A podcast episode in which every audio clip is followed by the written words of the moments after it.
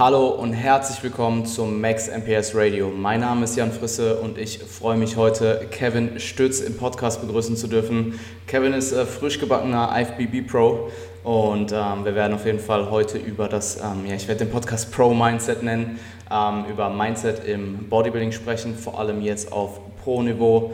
Ähm, ich freue mich extrem drauf, Kevin. Es wird sicherlich geil. Ähm, herzlich willkommen im Podcast. Ja, hallo, danke, dass ich bei dir am Podcast sein darf. Und ja, es freut mich heute ein bisschen was dazu beizutragen, äh, die anderen ein bisschen zu unterrichten oder einfach ein bisschen zu erzählen, wer ich bin. Und ja, wie gesagt, freut mich, dass ich bei dir am Podcast sein darf. Cool, ist mir eine Ehre. Ähm, Kevin, bevor wir anfangen, für die, die dich nicht kennen, magst du dich vielleicht einfach kurz vorstellen, was du machst, was deine aktuelle Situation ist und ja, auch einfach alles, was dich betrifft. Natürlich, ja. Äh, mein Name ist Kevin Stütz, äh, ich bin 28 Jahre alt, noch bis 1. August. Ähm, habe Physiotherapie studiert, bin aber dann eigentlich gleich ins Trainerbusiness gewechselt, weil es für mich einfach so war, dass ähm, ja, also ich war eigentlich nie so der Typ, der wirklich das Angestellte so ein bisschen geliebt hat. Also ich wollte eigentlich nie irgendwo fix sein von einer Uhrzeit zu einer Uhrzeit. Ja, ist eigentlich wirklich so. Und ähm, habe das dadurch, dass ich 2012 schon gestartet bin, habe ich mit 2014 äh, Kevin Stütz Bodybuilding gegründet, was eben meine Coaching-Firma ist, über Trainings- und Ernährungsbetreuung, was sie jetzt nicht nur auf Athleten legt, sondern auch auf Normalpublikum, was einfach zunehmen, ab, abnehmen wollen. Und ja, ähm, des Weiteren hat sie dann in der 2015er Diät, was die erste Classic Bodybuilding Diät war, äh, Brutalberg Clothing eben ergeben. Ähm, das war so im Prinzip eine Diät-Laune, sagen wir mal so, und ist dann eben einfach ein Shirt-Business draus worden. Ist jetzt nicht so die normale Gym-Marke, so wie Born in the Gym oder mit diesen ganzen normalen Sprüche, sondern schon eher, also die mehr so Hardcore-Schiene, würde man eher sagen. Und ja, ähm, 2017 bis 2018 habe ich dann mit meinem Firmenpartner und Freund Michael Schneider ähm, GetIMP, also unsere eigene Membership-Webseite, gemacht. Und ja, das ist, nennt sich halt Individual Maximum Performance, ähm, weil es einfach darum geht, dass jeder so auf die Art seine maximale Performance aus der Seite rausholen kann wir haben ein relativ großes Forum und über 280 Videos eigentlich schon online. Ähm, es kommen jede Woche zwei neue Videos eigentlich auch immer online. Und ja, das ist eigentlich so mein Hauptberuf, sagen wir mal so, an diesen drei Firmen, an diesen drei Baustellen immer zu arbeiten. Und dadurch, dass ich eben selbstständig bin, kann ich mir das mit dem Bodybuilding eigentlich sehr gut einteilen. Und das war eigentlich auch immer so mein größtes Ziel, ähm, im Bodybuilding einfach weiterzukommen, weil ich einfach auch von einer Warte herkomme. Also ich bin ähm, 2007 habe ich mein Training gestartet und da war ich 55 Kilo auf 1,86 und das ja, war relativ oh wenig, ziemlich dünn. Und wie gesagt, ja, äh, mein Ziel war es einfach immer, äh, einfach langsame Fortschritte, aber wirklich stetig zu machen und nie ähm, von A nach B in schnellster Zeit zu kommen, sondern halt einfach äh, immer wirklich schön schauen drauf, stetige Fortschritte zu machen. Ja, das ist im Prinzip eigentlich schon das Größte zu mir. Klar, und ich würde sagen, dass viele sehr, sehr erfolgreiche Bodybuilder, die das Ganze auch noch in ja, äh, höheren Altersklassen machen, ähm, eben genau diesen Weg fahren. Ähm, cool, ähm, lass uns direkt anfangen. Ich würde kurz vorab klären, ähm, bevor wir, bevor ich mit der, ja, ich meine im Endeffekt ist es eine Frage, aber bevor wir mit der ersten eigentlichen Frage ähm, anfangen, warum genau bist du ähm, so extrem oder extremer Low Carb gefahren vor deinem ersten Wettkampf? Und ähm, was, war dein, was war dein ursprüngliches Ziel bezüglich der Gewichtsklasse und was hat sich dann im Laufe der Zeit ergeben? Ja, also im Prinzip war generell das Ziel, einmal in die Klassik-Physik-Kategorie zu passen und da war jetzt eben nicht klar, also das Zuhause abmessen von der Körpergröße ist immer sehr äh, variabel und ich war zwischen 1,85 und 1,86 groß und das Limit war aber für 1,85 100 Kilo und für 1,86 hätte ich 104 Kilo bei diesem Profi-Qualifier eben wiegen dürfen. Mhm. Und deswegen bin ich eigentlich dann nach den Bodybuilding-Wettkämpfen, weil ich vorher eben bei der NABA zwei Bodybuilding-Wettkämpfe gemacht, die nationale in Österreich, wo ich den Overall-Sieg gemacht habe, und dann die NABA-Weltmeisterschaft, wo ich ähm, dann Fünfter geworden bin, glaube ich. Äh, war, ist einfach nicht meine Gewichtsklasse und das ist auch von meiner Knochenstruktur her.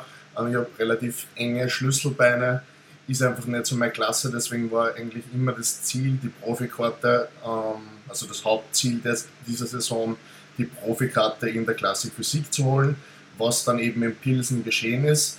Ähm, und deswegen haben wir dann eben nach der, nach der WM sind wir dann auf No Cup gegangen, 13 Tage, weil das Gewicht einfach nicht wirklich sinken wollte. Ähm, ich war irgendwo bei 104, 105 Kilo bei den Bodybuilding-Wettkämpfen und da war der Körperfett eigentlich schon sehr niedrig.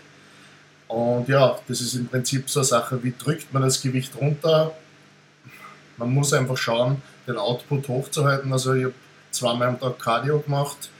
Ähm, mit den Kalorien war ich relativ niedrig für meine Verhältnisse, da ich Off-Season ja eigentlich eher in die Richtung 6000, 7000 unterwegs bin, damit ich zunehme, ähm, weil mein Metabolismus einfach wirklich sehr stark ist. Und ich versuche da manchmal sogar die Aktivität ein bisschen einzuschränken. Also was Steps ja angeht, Fitbit verwende ich eher dazu, weniger Steps zu machen, als wie bei den anderen, die was eher schauen, ähm, dass sie mehr Steps machen. Ja, wie gesagt, ähm, und da waren wir dann irgendwo, ich glaube, bei 3000 oder 2, nein, 2500 war das niedrigste, was ich war, ist für andere vielleicht natürlich nicht niedrig, aber es ist halt, ab einer gewissen Muskelmasse ist es sehr niedrig und für mich war es ja. eigentlich auch schon sehr niedrig. Vom Mindset her finde ich, war es jetzt eigentlich gar nicht so, dass ich gesagt habe, ähm, es triggert mich irgendwie so vom Ding her. Das Einzige, was halt ist, ich habe einfach gewisse Sachen, also das war dann, was ich gemerkt habe zum Schluss, so ein Isolatway oder so, wo einfach so kleine Süßstoffe drinnen sind, das habe ich einfach weggeben müssen, weil das mich dann einfach wirklich so auf die Art getriggert hat, wo ich, mir dann, wo ich dann immer drüber nachgedacht habe, eigentlich möchte ich was Süßes essen. Wie das dann aber draußen mhm. war und wie No Cup war, ist es mir eigentlich leichter gefallen, ähm, das Ganze so ein bisschen äh, wie auf die Art einzuhalten. Und ja, wie gesagt, ähm, 2500 waren wir dann herunten und das, wir sind dann im Endeffekt auf 100,5 Kilo am Wiege morgen, also sind wir runter und dann sind wir erst nach Pilsen gefahren mit dem Auto. Deswegen habe ich dann eben auch noch 21 Stunden äh, nichts gegessen und nichts getrunken, was fürs System natürlich jetzt nicht optimal war, dann fürs Laden. Aber mhm. ähm, das, die Waage hat dann dort 97,5 angezeigt. Also, ah, Wie viel hast du durchs Fasten verloren? Äh, durch dieses 21-Stunden-Fasten ist schwer zu sagen, es sind zwei unterschiedliche Wagen. Aber in der Früh habe ich noch 100,5 gehabt. Das heißt, er wäre, noch, nicht, wäre, okay. noch, wäre noch nicht im Limit also. gewesen. Genau. Und dann sind mhm. wir auf 3 Kilo runter gewesen. Absolut. Ähm, super, super interessant und äh, mir sind direkt zwei, drei Sachen äh, dazu eingefallen, ähm, bevor ich auf die nächste Frage eingehe. Zum einen würdest, würdest du sagen, da du ja bei den Bodybuilding-Wettkämpfen, ähm, ich weiß jetzt nicht, ob geladen oder ungeladen, immer um die 105 Kilo äh, gewogen hast, würdest du sagen, dass du jetzt in der, in der Zeit, wo du so extrem wenig Kohlenhydrate bzw. gar keine Kohlenhydrate gefahren bist, dass du Muskulatur eingeboost hast zu deinem, ähm, zu deinem Debüt dann in der leichteren Klasse? Ähm, würde ich nicht sagen, es ist eigentlich, also ich sehe es eher so als äh, extremes Entleeren der Glykogenspeicher, mhm. die man dann nicht ganz auffüllen kann in dieser kurzen Zeit natürlich. Vor allem muss man bedenken, ist es dann so, dass das System sehr stark runterfährt, ähm, weil es sich natürlich anpassen will und ähm, einfach auch der Metabolismus nicht mehr so gut arbeitet. Das heißt, das Essen fängt dann auch irgendwie ein bisschen zu stecken beim Laden das heißt, ich habe da relativ viel mit Darmbakterien und äh, Ibrogast und solche Sachen einfach gearbeitet, damit das ganze System einfach wirklich funktioniert. Beziehungsweise bin ich auch nicht nur äh, gelegen oder einfach gesessen beim Laden, sondern bin auch immer, habe mich auch immer ein bisschen bewegt, dass das ganze System wirklich auch wieder ein bisschen anspringt.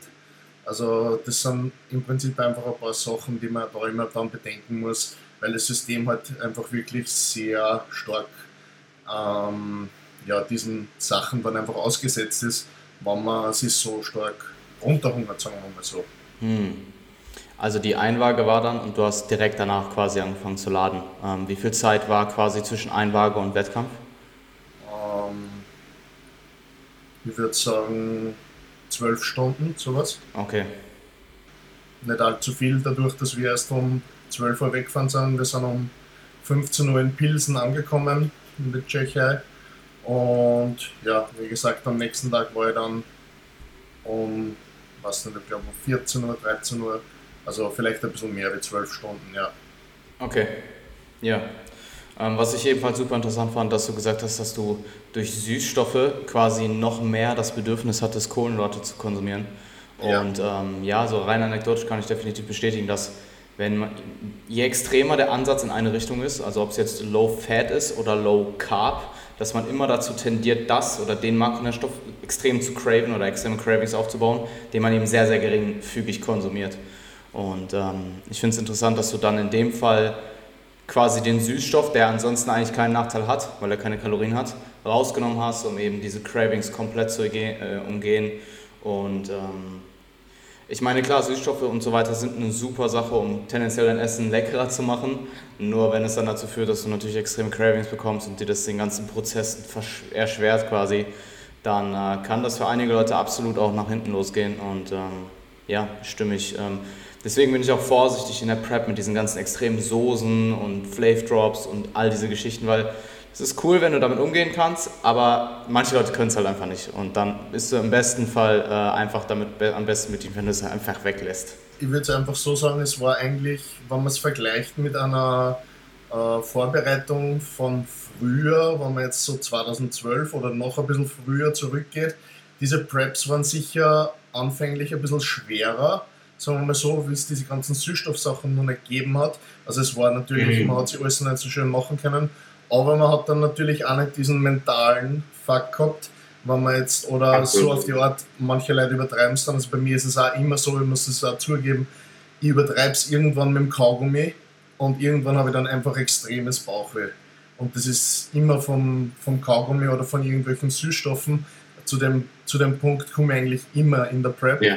Vor allem, wenn ich jetzt äh, auf ein Gewichtslimit runtergehe, was einfach jetzt dann natürlich auch immer wieder sein wird. Aber dadurch, dass das Gewichtslimit jetzt dann in der Profiklasse höher ist, wird es nicht so schlimm sein. Deswegen, ähm, wie gesagt, mit den Süßstoffen muss man da wirklich immer ein bisschen aufpassen, ne, wie du gesagt hast, ähm, weil dann craft man die, ganz, die ganzen Sachen einfach immer mehr und desto mhm. mehr man ähm, vom Kopf her, denke ich mal, auch wenn es nur zu Hause steht, ähm, desto öfter man es sieht, desto schwerer wird es eigentlich. Das heißt, entweder out of the house und out of my head. Yeah. Von dem her, ich denke, das ist eigentlich immer so die beste Variante. Weil wenn es nicht da ist, dann kann man es auch nicht essen.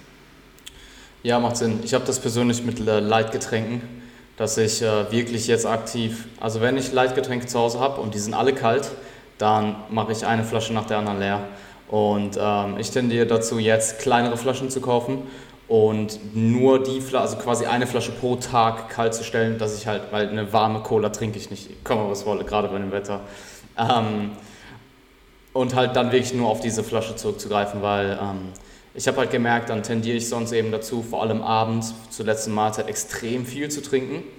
Und das führt dann eben dazu, dass ich in der Nacht in jedem Fall aufstehen muss, um auf Toilette zu gehen. Und wenn ich es schaffe, meine, den größten Teil meiner Hydration über den Tag reinzubekommen, sagen wir mal die, äh, die zwei Drittel in der ersten Hälfte des Tages oder so. Und zum Ende des Tages immer weniger trinke, halt nur noch nach Durst, dann äh, schaffe ich es teilweise durchzuschlafen und das ist in der Prep, also ich meine, ich bin acht Wochen out, gut acht Wochen, enorm wertvoll, enorm wertvoll.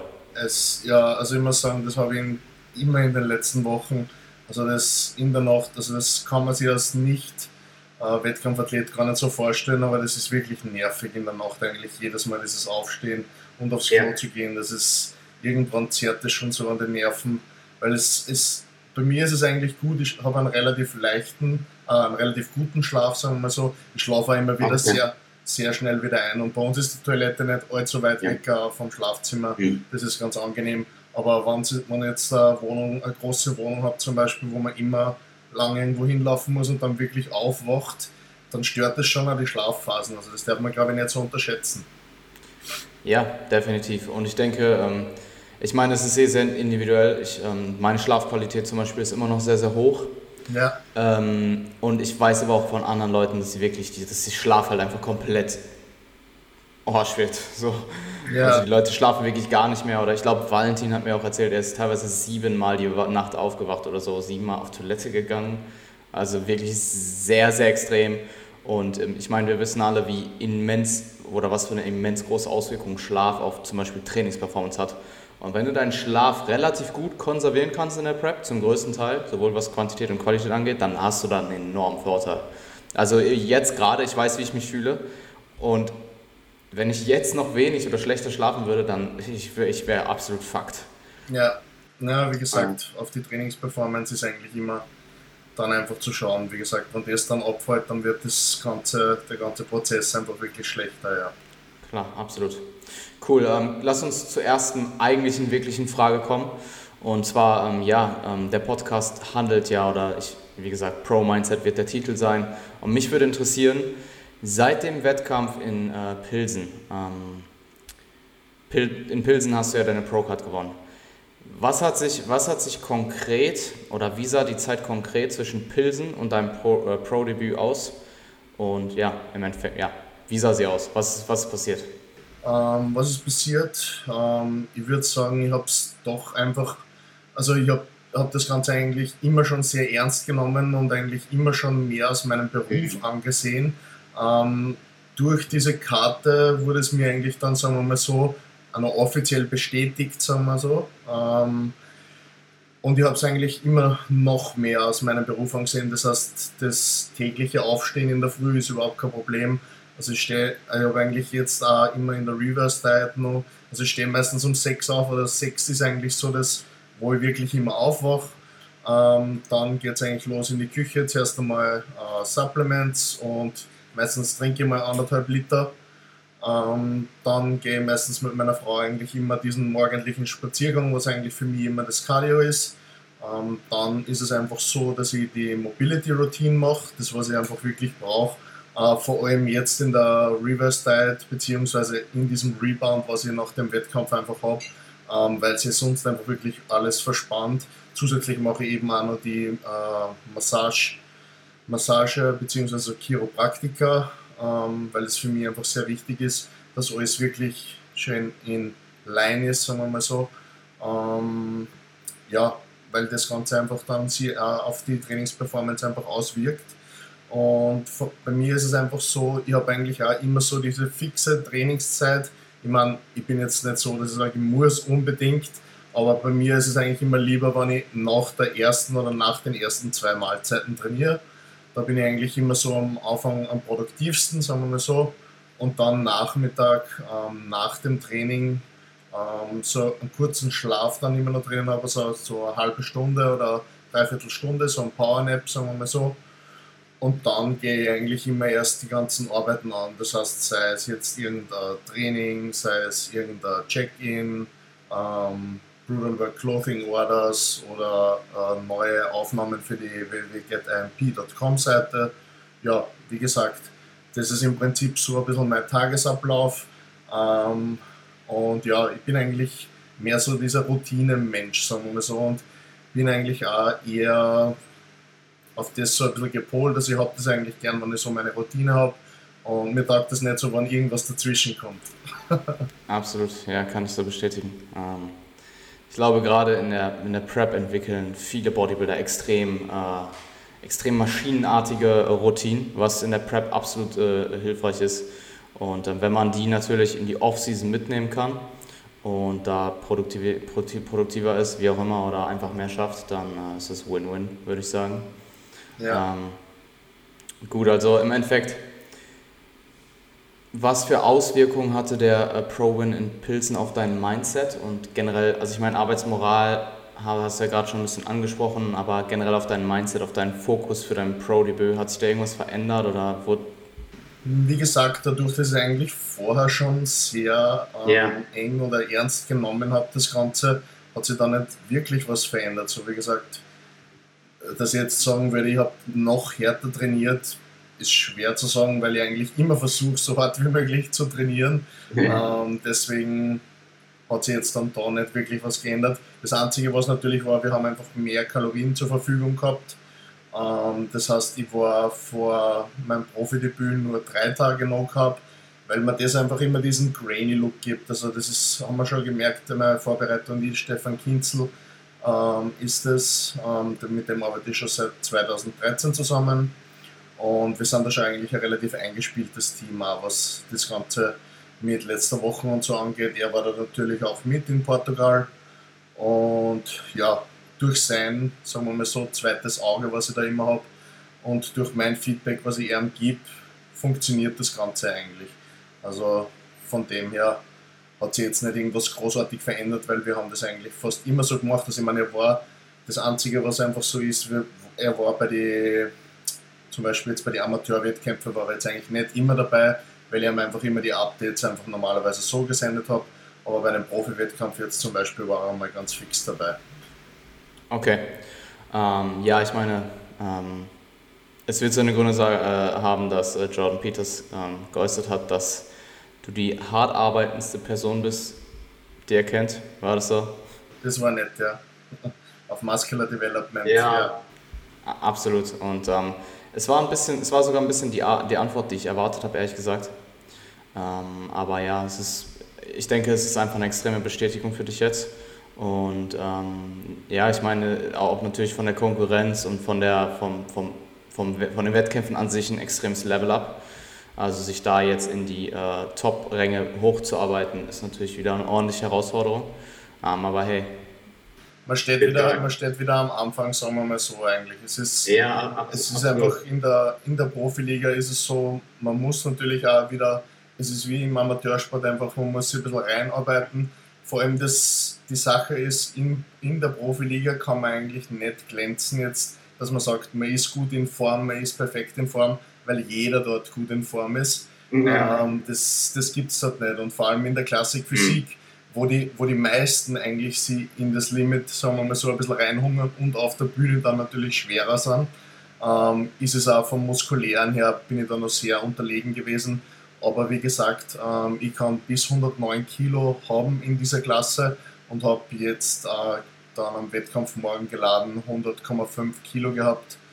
Ähm, von dem her habe ich da noch relativ weit bzw. relativ viel offen nach oben, weil es wird eigentlich immer so sein, dass man natürlich vor der Abwaage entlädt und dann entladen auf der Waage steht. Das heißt, man wird da immer weniger Kilo haben, als wir auf der Bühne dann selbst. Okay, ja, absolut. Ähm, sehe ich eine Menge Potenzial und ich meine, der Look war sehr, sehr geil. Ich habe die Bilder gesehen. Ähm, ja, wir waren sehr zufrieden, ja. Ja, äh, könnt ihr definitiv sein.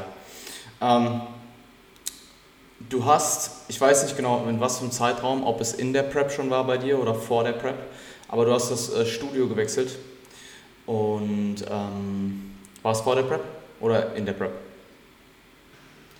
Äh, gewechselt würde ich jetzt nicht sagen, also ich gehe eigentlich immer noch in beide Studios. Ah, cool. Genau, ähm, weil wie gesagt ähm, im Prinzip in beiden Studios die Auswahl sehr gut ist.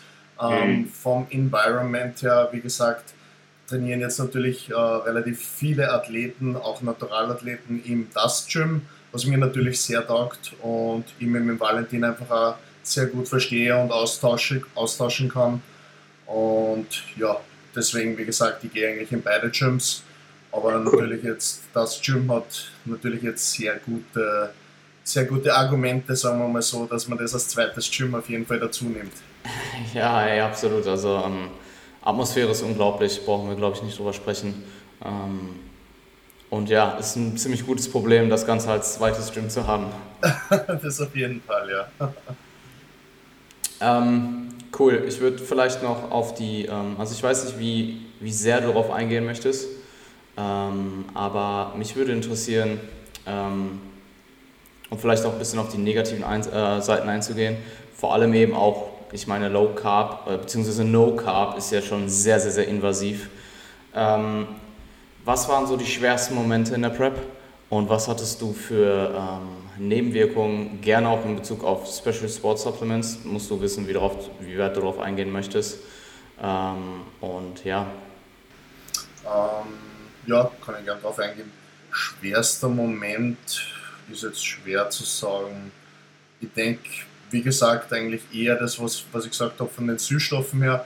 Das war eigentlich schon ein mhm. relativ großer Schritt, dass ich einfach dann gesagt habe, okay, ich nehme die ganzen Isolat-Backerl äh, und schmeiße die in den Keller runter und sperre die unten ein. Sagen wir mal so, das ist einfach so meine Variante, weil dann, wie gesagt, das ist nicht, es ist nicht in der Wohnung und im Keller würde ich nicht runtergehen, damit ich das extra nehme.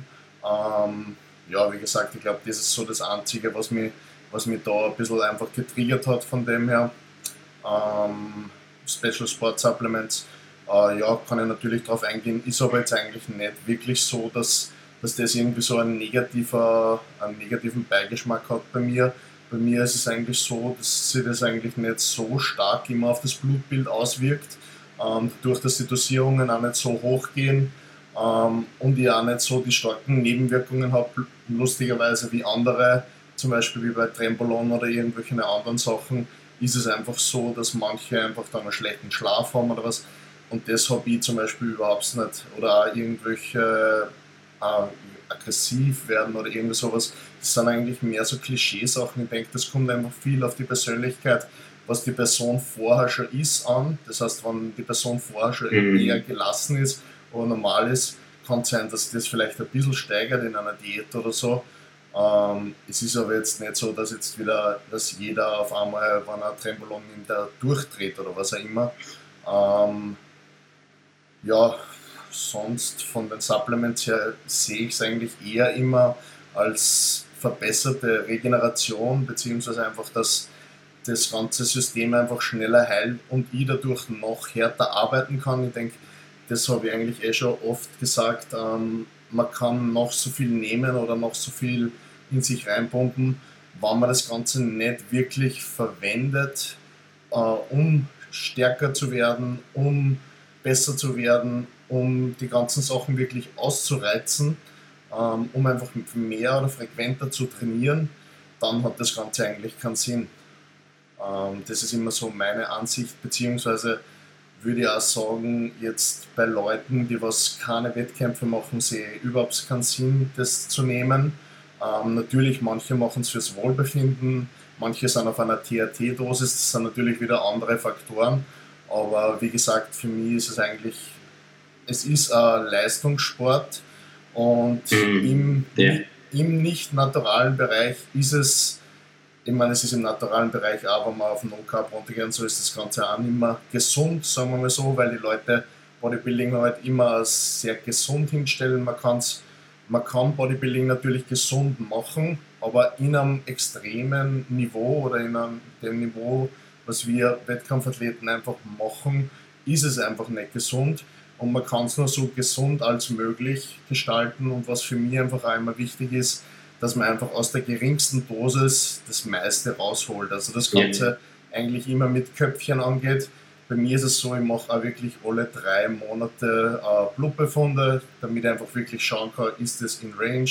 Habe da einfach einen Arzt, der was sich mit den Hormonen wirklich gut auskennt und zusätzlich eben äh, einen Betreuer, der sich einfach damit auskennt, weil er Medizin studiert hat.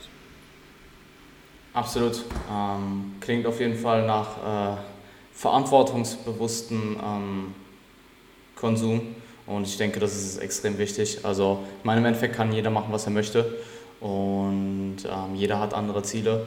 Und wenn man das Ganze halt mit Köpfchen, wie du gesagt hast, einfach smart angeht und nicht einfach irgendwie ballert und das weiß ich im Schwarzmarkt um die Ecke äh, sich seinen Stoff besorgt. Ähm, und halt eben, ja, das Ganze gut kontrolliert, halt auch einfach weiß, was man macht oder im Zweifelsfall halt noch jemand hat, der weiß, was ihr machen solltet. Dann, zusätzlich, ähm, zusätzlich denke ich einfach auch, es muss einfach ein, Gedanke dahinter sein oder ein Ziel, weil, wie gesagt, wenn man ohne Ziel irgendwie handelt, über das habe ich glaube ich schon mal einen Post gemacht, dann ist das Ganze, führt das Ganze eigentlich nirgendwo hin. Und ich denke, das ist einfach das Wichtige, dass man mit dem ganzen Thema einfach, also wir sind ja auf unserer individuellen Maximum Performance Seite eigentlich auch immer sehr bedacht, Erfahrungsberichte dort einfach wiederzugeben, ähm, damit die Leute ein bisschen was für sich selbst dazu lernen. Natürlich ist es jetzt nicht bei jedem so, aber es geht einfach darum, die Sache ein bisschen aufzuklären äh, die Leute nicht einfach ins Schwarze laufen lassen und sagen, ja, mach das, mach das, das wird schon ja. irgendwie passen, sondern einfach auch wirklich sinnvolle äh, Vorschläge, naja, Vorschläge nicht wirklich, kann man nicht so nennen, ähm, sondern einfach sinnvolle Erfahrungsberichte darüber zu erstatten, damit die Leute ein bisschen Einsicht haben einfach in den Sport, wie es auch wirklich abläuft. Klar, klar, klar, klar. Die individuelle Reaktion ist extrem unterschiedlich. Ähm, hast ja auch gerade schon gesagt. Also ähm, was ich jetzt einfach rein, also was ich von Leuten höre, die halt enhanced sind, die das Ganze auch vernünftig angehen. Also ich meine im Endeffekt ähm, die Crew rund um RP, Dr. Mike Isochel, ich habe ja sehr, sehr engen Kontakt zu ihnen, sind auch, äh, ich meine, er, er sagt es ja selbst, sind alle enhanced. Und was ich einfach oft höre, ist, dass es das Ganze extra, äh, also im Endeffekt im Natural Bodybuilding hast du Training, Ernährung und Regeneration. Und Ernährung gehört irgendwo zur Regeneration dazu. Und du kannst all diese Variablen maximieren. Und wenn du jetzt auf der Enhanced-Seite bist, hast du halt einfach noch eine Komponente, die mit reinspielt und die alles viel komplizierter noch macht und viel umfangreicher. Und ähm, ja, da dann ohne Köpfchen reinzugehen und nicht zu wissen, was man macht, ist absolut unverantwortungsvoll. Äh, und ich meine, hey, das mit den Zielen macht definitiv Sinn. Ich meine, wie gesagt, jeder kann machen, was er will. Wenn jemand, äh, wenn jemand äh, enhanced sein möchte und nicht, nicht auf die äh, Bühne möchte, dann kann er im Endeffekt auch das machen. Aber auch da, wenn man, das, man sollte das Ganze halt vernünftig angehen. Und ähm, in Bezug auf Gesundheit, ich meine, im Enhanced-Bereich brauchen wir uns darüber, denke ich, nicht groß streiten. Ähm, ich, auch im Natural, ähm, im Natural Bodybuilding, wenn du, wenn du wirklich lean bist und deine, deine Hormonwerte am ja, im Endeffekt, du bist als Mann, bist du in der Regel, zumindest das, was an Case Studies gibt, bist du mehr oder weniger kastriert, was deinen Testosteronwert angeht. Und ähm, klar, es gibt auch genug Case Studies, die zeigen, dass du halt komplett regenerierst, gerade als Mann in der Regel, wenn du halt Gewicht zurückgainst, ähm, Körperfett zurückgainst. Aber natürlich ist dieser Zustand nicht gesund. Ich würde trotzdem sagen, dass ein Natural Sport overall, dadurch, dass du halt ja all diese gesundheitlichen positiven Aspekte, vor allem dann in der Offseason auch mit sich bringt, dass sich das Ganze plus minus doch ziemlich gut ausgleicht. Also ich denke, dass es eher gesund ist als, als nicht gesund. Ähm, ja, im Prinzip das auf jeden Fall. Ich würde sagen, es kommt immer darauf an, eh, wie wir vorher schon gesprochen haben, die, die Dosis macht eigentlich immer das Gift. Und ähm, auf einer gewissen Dosis einfach zu sein, sagen wir mal so, wo der Testosteronwert ähm, wirklich nur auf einem normalen Level bleibt, aber das Körperfett sehr tief ist, ist vielleicht dann trotzdem einfach ein bisschen gesünder. Man kann sich da jetzt nicht wirklich irgendwie drum streiten, aber wie gesagt, gesünder oder nicht, ist im Leistungssport immer sehr schwer zu differenzieren. Na, ich wollte im Endeffekt damit nur auch sagen, dass du auch im Naturalbereich, gerade wenn du das Ganze eben auf Leistungsniveau machst und wirklich hart wirst, dass das auf jeden Fall vorübergehend keine Phase ist, wo du deine Gesundheit maximierst. Und ähm, zum Beispiel auch als Frau ähm, ist es nochmal problematischer, je länger du deinen Zyklus verlierst und vor allem, wenn du ihn danach nicht zurückbekommst. Und ähm, ja, man muss sich natürlich dem Risiko bewusst sein. Leistungssport ist nie gesund. Ich glaube, es gibt keine einzige Sportart, wo das Ganze auf Leistungsniveau gesund ist ähm, oder nicht zumindest gesundheitliche Nachteile mit sich bringt. Und ähm, ja, hey, wir, wir, wir lieben es einfach zu sehr und ich meine, jeder muss den Trade-off ähm, selber wissen. Jeder kann machen, was er möchte. Ähm, ich finde es sehr cool, dass du damit so offen umgehst und dass du Leute, ja, Leuten sinnvolle Empfehlungen gibst. Ähm, und das wäre dann auch, denke ich, eine relativ gute Überleitung in die letzte Frage. Und zwar ähm, hast du vor ein paar Tagen einen Post gemacht, wie du die oder warum du jetzt in der Post-Zeit, Post-Competition-Zeit jetzt quasi die, die Arbeit erst anfängt für dich quasi. Und mich würde interessieren, was sind die größten Unterschiede ähm, zwischen einem Natural- und einem Enhanced-Athleten nach der Show und wie ist dein ähm, Plan jetzt aktuell und was sind deine Ziele? Mhm. Ähm, ich würde auf jeden Fall sagen, durch meine Erfahrungen jetzt, äh, was, ich, was der Valentin mir geteilt hat, äh, Naturaler versucht einfach so schnell wie möglich wieder seine Hormonwerte äh, in die Range zu bekommen und versucht da wirklich Körperfett äh, wieder zuzulegen beim Enhanceden ist es eigentlich nicht wichtig, weil die Hormone eigentlich sowieso in Range sind. Es kommt natürlich jetzt an, wie man so eine Post-Competition-Phase angeht. manche gehen mit der Dosierung da runter oder raus, äh, schleichen aus oder setzen sofort ab, ist natürlich jetzt wieder jedermanns Sache. Oder nutzen diese Post-Competition-Phase für einen Rebound und ähm, nutzen einfach die ganze Insulinsensitivität, was man da hat und gehen äh, mit den Kalorien einfach stetig weiter nach oben. Ähm, ja, oder manche fangen halt an, einfach wirklich Vollgas zu essen und was halt ich eigentlich jetzt für, sagen wir mal so, man muss das Ganze immer ein bisschen differenzieren. Man kann das jetzt nicht äh, auf jeden so festlegen, aber für einen Anfänger würde ich es nicht empfehlen, ähm, sofort nach dem Wettkampf äh, zwei, drei Wochen einfach nur zu essen und nicht zu trainieren, weil es einfach so ist, dass man dann wirklich sehr schnell Fett, Körperfett einfach wieder aufbaut und sie dann eigentlich die Offseason kaputt macht, würde ich sagen, weil wenn der Körperfett dann wirklich hoch ist ähm, und man eine sehr geringe Muskelmasse hat, dann legt man einfach schnell Fett zu. Wenn ich jetzt natürlich von einem 130 Kilo äh, Schwergewichtsbodybuilder ausgehe, bei dem macht es natürlich nichts aus weil der kann natürlich jetzt Post-Competition essen, nimmt zu, wird voller, ähm, muss natürlich auch nicht trainieren. Ähm, bei mir ist es aber einfach so, ich würde mal sagen, ich bin eher so mittendrin, so Muskelmasse technisch. Ähm, und deswegen, mir macht es einfach Spaß, an mir zu arbeiten.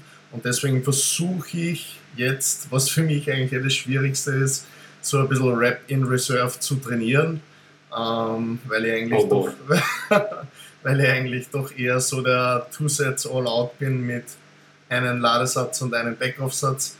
Ähm, das behalte ich mir natürlich eigentlich bei, aber ich versuche, wie gesagt, eigentlich immer ein paar Reps in Reserve zu lassen, ähm, um den Körper jetzt nicht oder irgendwie sehr stark herauszufordern. Und das Ganze eigentlich eher ein bisschen äh, so auf die Art das Blood Flow Training zu nehmen, auch von den Reps her etwas höher, einfach damit das ZNS nicht zu stark belastet wird.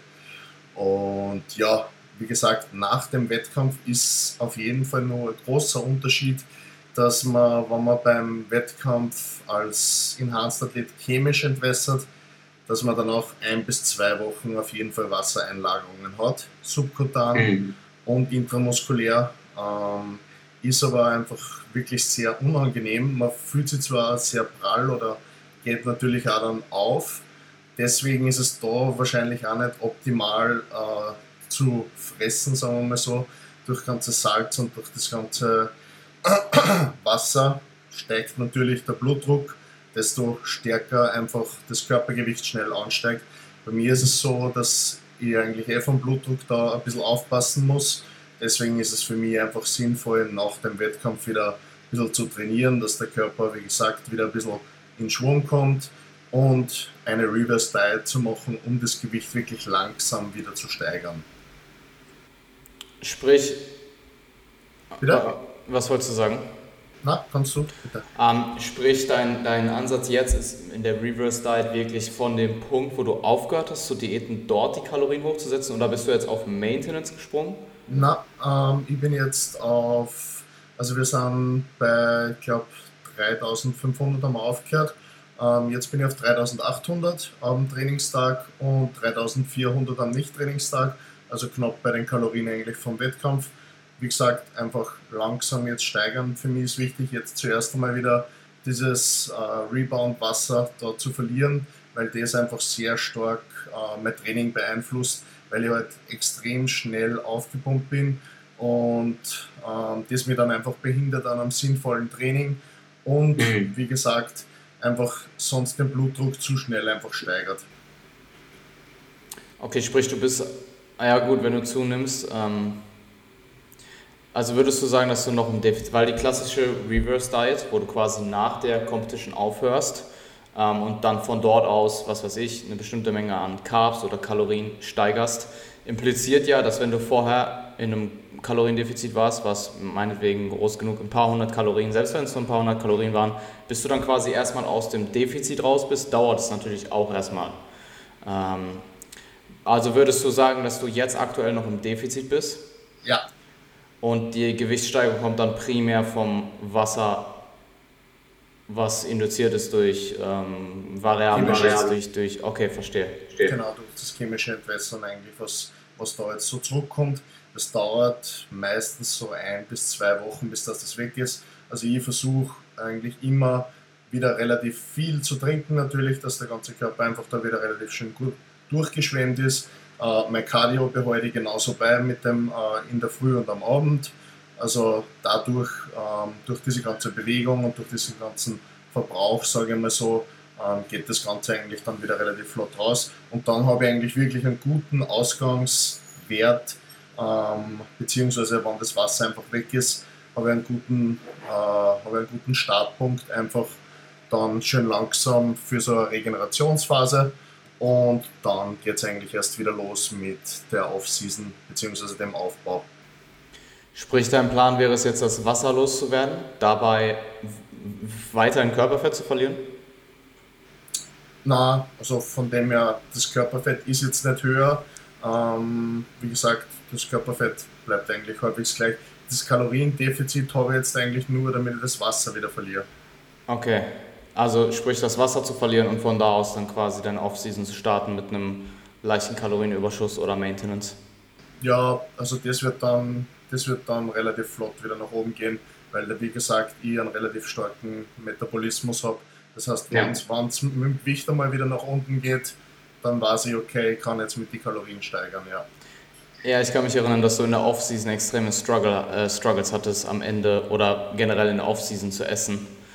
Ja, es ist meistens ähm. so, dass ich da relativ kaloriendicht essen muss, beziehungsweise ähm, das Ganze halt auch viel, also ich baue es gern viel auf Kohlenhydraten auf, ähm, ist aber dann eigentlich nimmer zum Schluss möglich, wenn man dann schon irgendwo bei 900 oder 1000 äh, Gramm Kohlenhydraten am Tag ist, muss man mit dem Fett einfach auch ein bisschen dazu fahren und ich glaube, das habe ich mir eigentlich immer ein bisschen zu schwer gemacht, ähm, weil die Kohlenhydrate einfach doch ein bisschen schwerer einfach zum Reinbekommen sind, würde ich jetzt einmal sagen. Außer man trinkt es natürlich in Form von Maltodextrin, ähm, was aber dann einfach auch irgendwann mal, denke ich mal, zu Durchfall oder was auch immer führt. Ähm, man muss das Ganze dann einfach wieder mit Köpfchen angehen. Und was ich einfach auch gelernt habe, was für mich jetzt da wichtig ist, einfach in dieser Klassik-Physik-Klasse nicht mehr so zu stopfen, weil ich einfach dann auch immer diese schmale Teile behalten kann. Ähm, mhm. Dieses Stopfen war eigentlich eher nur äh, ein bisschen früher, wo ich so auf 7, 5, also 7500 Kalorien war. Das war dann schon richtig schwer, das reinzubekommen. Da habe ich dann einfach auch schon mit Energy Cakes gearbeitet und solche Sachen, also weil es einfach nicht mehr mit normalem Essen so richtig reingegangen ist, äh, weil ich eigentlich wirklich ein eher schlechterer Esser bin, von dem man natürlich ausgehen kann, wenn ich früher 55 Kilo gewogen habe. Cool. Ähm, ich finde es auch interessant, dass du Raps in Reserve ansprichst. Ähm, ich weiß nicht, ob du den Post gesehen hast von John Peters. Er hat, ich weiß nicht genau, wann es war, ähm, aber ey, er hat gesagt, dass er anfängt mit Reps in Reserve zu trainieren, weil er es einfach nicht mehr schafft, sich weiter in den Intensitäten zu steigern. Was ich super interessant finde. Also ich bin sehr, sehr gespannt darauf, ähm, ob er das Ganze lang genug durchziehen kann, um wirklich zu evaluieren, ob es funktioniert.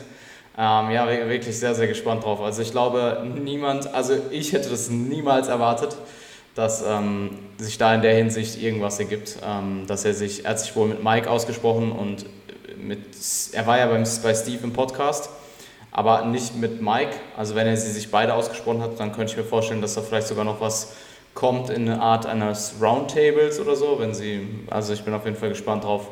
Ähm, wird sehr, sehr interessant zu sehen. Voll, auf jeden Fall.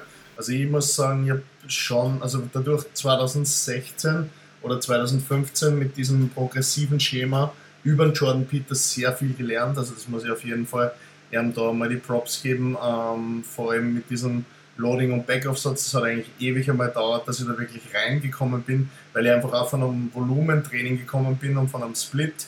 Ähm, durch dieses Frequenztraining hat sich aber sehr viel verändert, muss ich sagen, bei mir. Und es ist auch wirklich in den letzten Jahren sehr viel weitergegangen durch das Ganze. Ähm, und ja, wie gesagt, habe aber eigentlich dann auch mit der Zeit gelernt, nicht immer nur progressiv zu denken, sondern wirklich auch diesen metabolischen Reiz zum Schluss mit reinzunehmen. Und das finde ich einfach wichtig, auch dazu zu sagen, dass man einfach immer die zwei Komponenten auf jeden Fall ähm, in ein Training einbauen muss, damit man einfach keinen Faktor da so wirklich misst oder halt irgendwie dann, wie gesagt, drauf vergisst einfach von dem Ganzen.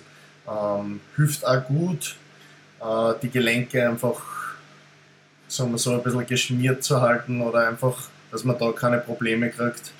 Ähm, mhm. Wie gesagt, ich sehe es dann eher so, dass ich bei den Compounds wirklich immer bei den ersten drei Übungen oder so, da versuche ich mich wirklich immer zu steigern. Ähm, sei es jetzt Reps oder wie gesagt Gewicht. Und bei den anderen schreibe dann manchmal sogar gar nicht mit, sondern einfach schaue, dass da wirklich nur ein bisschen Blut reinkommt dann. Ja, ähm, Long Longevity, Langfristigkeit ist in Bodybuilding alles. Ähm, also wenn deine passiven Strukturen nicht gesund sind, dann kannst du nicht oder kannst du vielleicht drumherum trainieren, je nachdem wie schlimm es ist. Aber ähm, ja, Bodybuilding ist ein Marathon. Ähm, vor, allem Body, vor allem Natural Bodybuilding. Also ich würde sagen Natural Bodybuilding umso mehr, eben weil du bei der Enhanced Set irgendwann den Punkt hast, wo der Körper, ja, je nach Genetik auch, wie viel du verträgst, wie du wie deine, wie deine, wie deine Enhanced-Seite aussah. Ähm, irgendwann macht er halt nicht mehr mit oft. Ich glaube, das ist auch wirklich diese Sache, ähm, dass einfach zu viele Leute zu viel äh, ja. zu früh nehmen. Und das macht diesen ganzen äh, einfach langfristigen Progress einfach zunichte. Weil wenn du mal irgendwo da warst, dann wirklich darauf zu gehen, ist dann schon von der Gesundheit her extrem. Also wie wenn ich wirklich da versuche, bei dem Level herunter einmal mit dieser Dosis einfach das Maximale rauszuholen, komme ich wahrscheinlich darauf, ohne dass ich diese Dosis von da oben nehmen muss, von der Leistung her. Also von dem her ist es wie gesagt einfach wirklich das Ganze mit Köpfchen angehen, dann kann man das auch wirklich langfristig und erfolgreich machen. Ja, absolut. Dexter Jackson hat den Post gemacht vor kurzem, oder? Ja. Richtig, ja, extrem guter Post. Ich, wie alt ist er? Ich, ich weiß. 49, sowas. Ich glaube 47, 49 oder so. Also Dexter das Jackson ist, extrem, eigentlich immer das ist extrem alt, oder? Was, was mich beeindruckt, weil er sich einfach wirklich von Jahr zu Jahr einfach da immer verbessert hat und er mhm. so auf die Art dazu schreibt, so äh, witzig, von man sieht nicht wirklich einen Unterschied, aber man sieht einen extremen Unterschied, wenn man wirklich das Auge dafür hat, wie er sich verändert hat und wie er vor allem über Jahre, absolut diese Struktur ja. aufgebaut hat, obwohl er nicht der größte aller Zeiten, so wie er auf der Art Ronnie Coleman ist oder was auch immer, mhm. aber er hält sich einfach am längsten und macht eigentlich immer noch Fortschritte und das ist sehr beeindruckend. Absolut, würde ich so zustimmen. Und äh, viele Natural Bodybuilder haben ihren Peak auch erst Mitte 40, Anfang 50. Ja. Teilweise sogar noch später. Also es gibt viele Natural Pros, die sind äh, ja, Mitte 50 und gehen. Äh, also sehr, sehr, sehr cool. Ähm, und ich denke, jeder, der das Ganze sehr leidenschaftlich macht, will das Ganze auch möglichst lange machen. Ähm, und deswegen Langfristigkeit ist key. Auf jeden Fall, ja.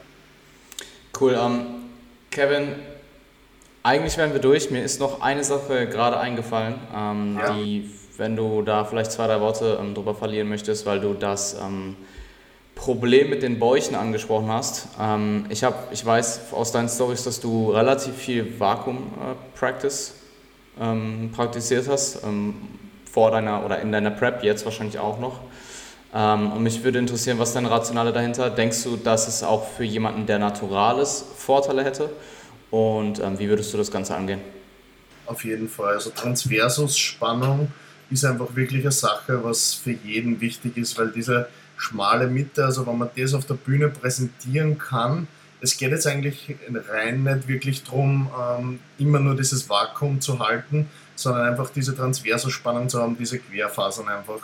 Ähm, ist auch sehr wichtig im Training, denke ich mal, weil viele den Fehler machen, im Training den Bauch jedes Mal rauszublasen. Äh, ihr seht in meinen Instagram-Videos meistens, dass ich so einen klaren Gürtel trage, für mich ist der eigentlich immer nur da, damit ich merke, okay, oh, falsch geatmet, so auf die Art, dass ich atme nicht gegen den Gürtel, wann ich den Gürtel verwende, sondern nehme den Gürtel eigentlich immer so auf die Art als Begrenzung, okay, da sollte ich eigentlich nicht hinatmen, ähm, mhm. damit ich wirklich immer diese Transversospannung halten kann. Bei mir ist es meistens so, äh, ich habe einmal ein YouTube-Video darüber gemacht, ähm, es ist meistens so, dass ich diese Vakuumatmung in der Früh praktiziere, in der Prep natürlich nur mehr als wie in der Offseason. Ähm, wäre aber in der Offseason auf jeden Fall auch eine Sache, was wichtig ist. Ähm, deswegen eigentlich auch immer in der Früh, weil in der Offseason natürlich dann relativ viel Essen dann im Magen ist und da ist es dann sehr unangenehm. Ähm, ja, wie gesagt, ist auf jeden Fall ein sehr wichtiger Punkt und geht nicht nur um diese Vakuumpose, sondern einfach auf der Bühne einfach auch diese X-Frame präsentieren zu können, weil desto schmäler die Mitte, desto breiter wirken die Schultern, desto breiter wirken die Beine. Und das sind eigentlich Sachen, wo man halt Schultern, Beine, äh, Oberkörper gut aufbauen kann und die Mitte wirklich schmal bleiben, also in der Mitte sehr schmal bleiben kann, dann ist das einfach wirklich das Um und Auf. Und das ist auch wirklich das Einzige, was ich sagen würde, was wirklich einen Sinn hat. Man kann natürlich äh, so einen Teilinggürtel tragen, äh, er wird die Seiten abschwächen, was aber dann natürlich wieder Pro und Contra ist, würde jetzt sagen, dadurch, dass der Gürtel einfach wirklich immer rundherum ist, ähm, schwächt es einfach, wie gesagt, äh, also Obliken und sowas einfach ab, denke ich mal, weil sie einfach konstant immer stabilisiert werden. Ähm, von anderen Sachen wie Stockdrehen oder irgendwelche Side Crunches zu machen heute nichts, weil Side Crunches stärken im Prinzip nur die Obliken und machen die Mitte eigentlich nur breiter. Also das sind eigentlich so, wie gesagt, die einzigen Sachen. Transversus Spannung ähm, mit Vakuum ist eigentlich so für mich ähm, das Um und Auf, was man einfach wirklich auch braucht und das braucht im Prinzip eigentlich jeder, ja. Ähm, sehr interessant. Ich hab, kann mich erinnern, dass ähm, Dr. Esoter mir genau das auch erzählt hat, warum, also sein Rationale, warum er den Gürtel im Training trägt, einfach damit er auf seine Atmung achtet und ähm, um seine Midsections, um seine Midsection möglichst schmal zu halten. Ähm, also ist interessant. Ähm, ist halt dann die Frage, ob es für einen Naturalathleten auch relevant ist. Ähm, Denke ich schon, ja, weil wie gesagt, das die Taille kann eigentlich nicht zu schmal sein, würde ich jetzt einmal sagen. Absolut. Ja, würde ich zustimmen. Cool. Ähm, hätten wir das auch, Kevin, bevor oder abschließend ähm, würde ich dir die Möglichkeit geben, deine ja, ganzen Sachen zu pluggen. Du hast ja vorhin schon deine Firmen erwähnt, deine Member-Site, ähm, Brutal Work Clothing, deine sozialen Medien. Wo können Leute dich finden und äh, erreichen? Ähm, erreichen kann man mir über mein Instagram-Profil äh, Lion King KS. Dann, wie gesagt, Brutal Work Clothing ist meine Shirtfirma. Da Shirt eh eben an ist www.brutalworkclothing.com. Ähm, meine Betreuungsfirma ist kevinstützbodybuilding.at und unsere Membership-Webseite, was ich sehr empfehlen kann für 99 im Monat oder 89,90 im Jahr, ähm, ist www.get-imp.com. Ja, das wäre eigentlich schon halbwegs alles, was so mich betrifft, beziehungsweise was einfach auch mein Metier ist. Cool, Kevin. Äh, hat mich gefreut und ähm, ich wünsche dir noch einen schönen Abend. Wir hören bestimmt voneinander. Und, und ja, danke, dass du hier warst. Ja, ich sag danke. Ciao. Bye, bye.